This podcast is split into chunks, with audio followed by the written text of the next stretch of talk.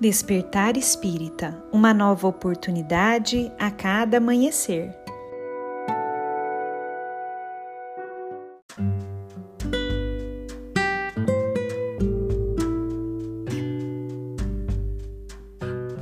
Sejam muito bem-vindos, amigos queridos, para mais um Despertar Espírita.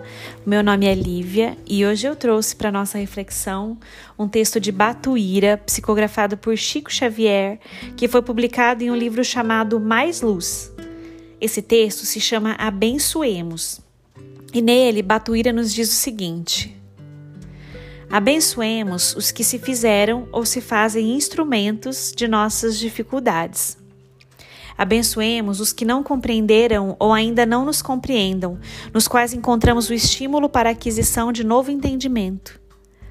Abençoemos os que nos criaram ou nos criem problemas e embaraços, porque sem eles não adestraríamos as nossas energias para a justa e necessária autossuperação.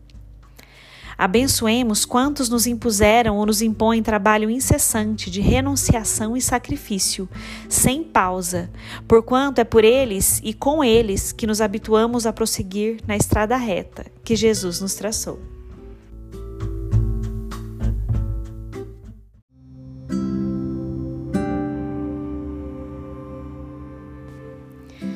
Neste texto abençoado, Batuíra nos faz um convite interessantíssimo aqui para que olhemos para aqueles indivíduos que colocam empecilhos aí no nosso caminhar e ao invés de olharmos como inimigos, que possamos começar a olhá-los como instrumentos divinos para a nossa evolução.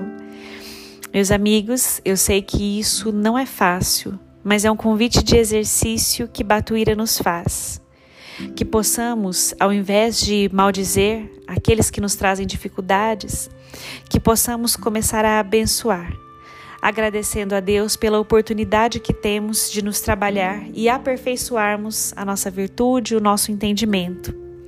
Sabemos as dificuldades que teremos, seres imperfeitos que ainda somos mas temos a certeza que quando começarmos a ter essa atitude perante a vida, não estaremos jamais solitários nem abandonados. A espiritualidade amiga estará nos envolvendo, nos auxiliando para que, através da nossa paciência, da nossa resignação, saibamos trabalhar de maneira mais dedicada pelo nosso crescimento, abençoando a tudo que estiver ao nosso redor inclusive as dificuldades e empecilhos que possam ocorrer no nosso caminho, abençoando também aqueles que antigamente diríamos que seriam nossos inimigos. Não, instrumentos divinos para que possamos crescer e evoluir, na certeza de que eles também passam por dificuldades para que possam ter o seu crescimento e a sua evolução. Um grande abraço a todos e nos encontramos na próxima reflexão.